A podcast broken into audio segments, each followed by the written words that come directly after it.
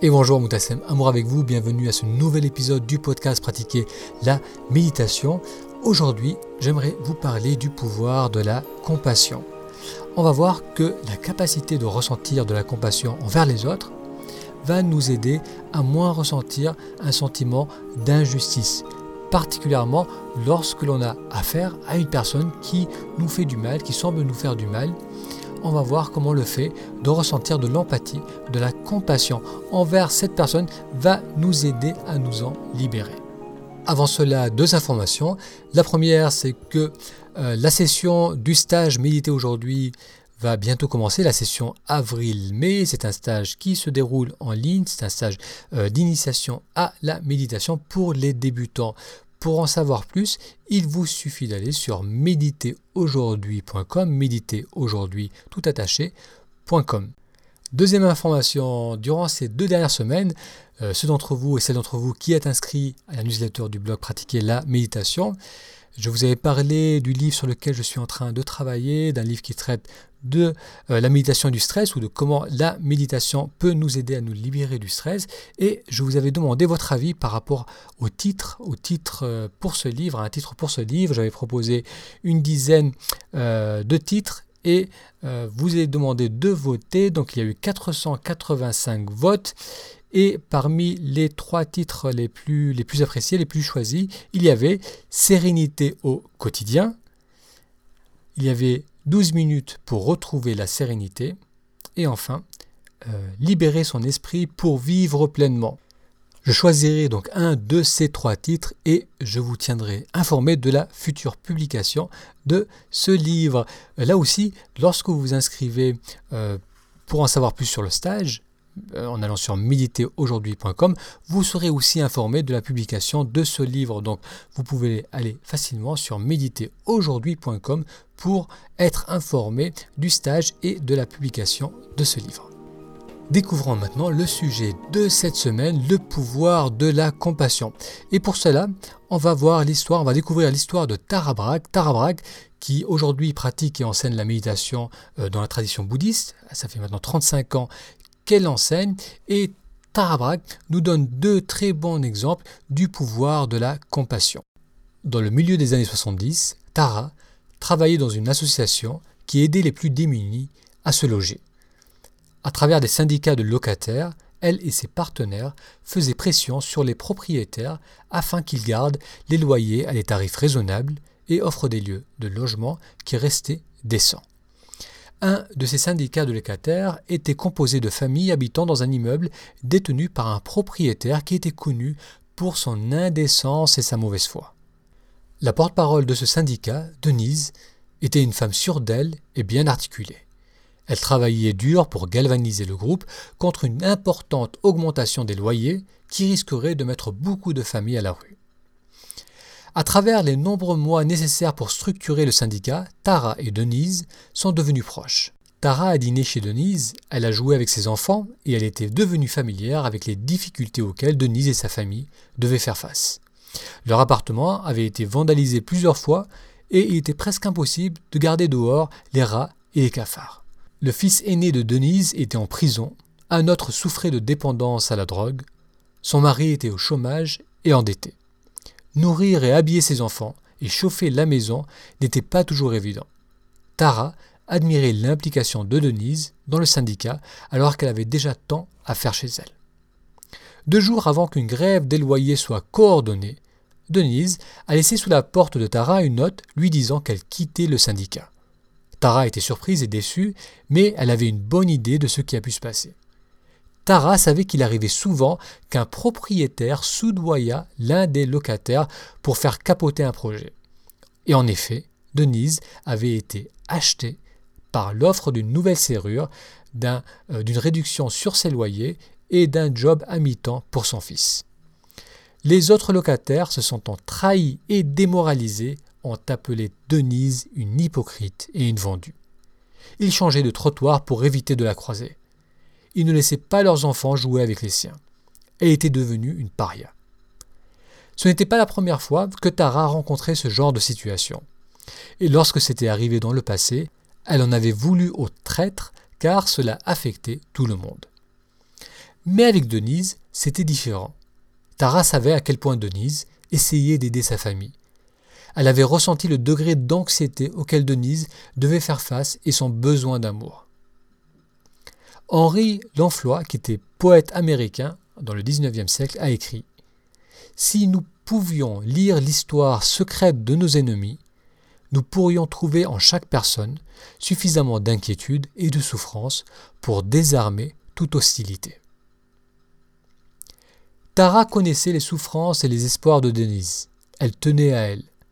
Si Tara pouvait ressentir de la compassion envers Denise, son ressenti envers les propriétaires, c'était une autre histoire. Elle les considérait comme étant de mauvaises personnes. Quelques années après l'épisode avec Denise, Tara a eu la parfaite occasion de faire face à l'une de ces mauvaises personnes et voir ainsi plus en profondeur. L'une des amies de Tara connaissait un homme d'affaires à la tête d'une grosse entreprise. Il voulait organiser dans sa boîte un stage de pleine conscience. Il fut décidé une rencontre au déjeuner pour que Tara puisse parler à l'homme d'affaires de son programme de méditation. L'homme d'affaires correspondait au stéréotype de Tara du riche en blanc qui abusait et opprimait les plus faibles. Il avait été poursuivi en justice pour systématiquement avoir bloqué l'ascension des femmes dans sa société. Il discriminait surtout les femmes d'origine africaine. Tara accepta à contre-coeur de le rencontrer et elle s'attendait au pire. Cependant, à leur déjeuner, Tara nota que cet homme était avant tout un humain. Au début de leur rencontre, L'homme d'affaires se vanta un peu, et Tara pouvait voir qu'il cherchait à être apprécié. Elle apprit que la mère de cet homme a eu un triple pontage cardiaque quelques semaines auparavant. Son aîné souffrait d'un diabète de type 1, et les week-ends, sa femme lui demandait de jouer davantage avec les enfants. Il expliqua à Tara qu'il aimait ses enfants plus que tout, mais qu'à chaque fois, des importants coups de fil l'empêchaient d'apprécier les barbecues, les jeux de ping-pong ou les séances de vidéo en famille. Il se demandait si la méditation de pleine conscience pouvait l'aider à relaxer alors qu'il était tant sollicité. Tara savait qu'elle et cet homme étaient certainement en désaccord sur la plupart des dossiers politiques et sociaux. Mais elle l'aimait bien et elle voulait qu'il soit heureux. Même si l'on n'aime pas une personne, voir ses vulnérabilités va nous permettre de lui ouvrir notre cœur. On peut être en désaccord avec elle, on ne peut jamais vouloir l'inviter chez soi, Cependant, nos impressions et nos opinions ne devraient pas nous empêcher de voir que, comme nous, cette personne ne veut pas souffrir et aspire à être heureuse. Lorsque nous voyons qui est vraiment face à nous, nous pouvons un peu entrevoir de leur histoire secrète et alors ressentir une compassion naturelle envers elle.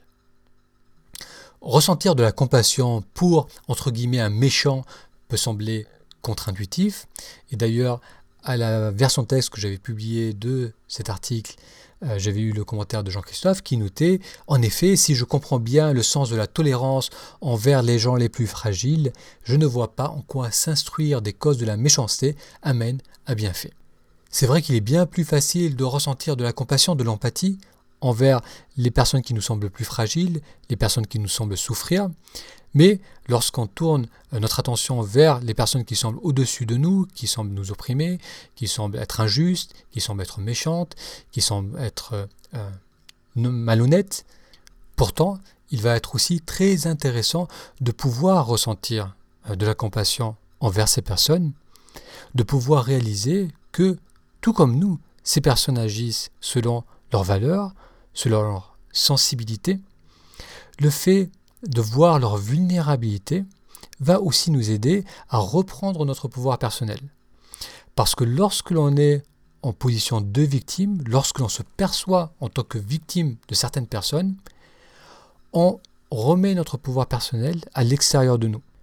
Et plus l'on va nourrir l'idée que cette personne est mauvaise, et plus on va s'installer dans notre rôle de victime.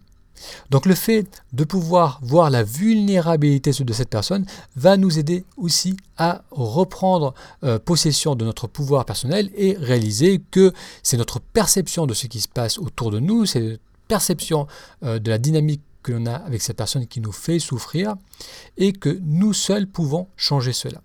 Donc maintenant j'aimerais vous inviter à expérimenter avec cela, essayez de penser à une personne que vous n'aimez pas particulièrement, euh, pas trop proche quand même, parce qu'au début c'est difficile de faire cet exercice lorsqu'il y a beaucoup de charge émotionnelle, mais pensez à une personne qui n'est pas trop proche de vous, que vous percevez comme, comme mauvaise, comme une personne que vous n'aimez pas, et essayez de la voir sous un nouvel angle, essayez de vous connecter à cette personne, de voir de deviner son vécu, euh, peut-être l'éducation qu'elle a eue, les difficultés qu'elle a peut-être traversées, euh, ses valeurs, ce qu'elle recherche, ses possibles souffrances. Essayez euh, de ressentir tout cela et lorsqu'on se connecte à la vulnérabilité de la personne en face de soi, c'est-à-dire qu'on a, d'une part de l'empathie, qu'on arrive à ressentir ce qu'elle ressent et qu'on lui veut du bien, vous allez voir que c'est extrêmement libérateur parce que d'une part, on ressent que cette personne n'est pas si différente que nous. Donc du coup, la charge, la tension qu'on ressentait par rapport à elle euh, disparaît. Donc on, a plus d'énergie de disponible et on se sent bien mieux. Donc expérimentez avec cet exercice et euh, venez me faire part de cette expérience dans euh, la zone commentaire sur le blog Pratiquer la méditation. Merci d'avoir suivi cet épisode pour être informé des prochains épisodes, pour aussi être informé du prochain stage Méditer aujourd'hui et de la publication du livre sur la méditation et le stress. Il vous suffit d'aller sur méditeraujourd'hui.com, méditer aujourd'hui tout attaché.com. Merci pour votre écoute et je vous donne rendez-vous la semaine prochaine pour un futur épisode. A très bientôt.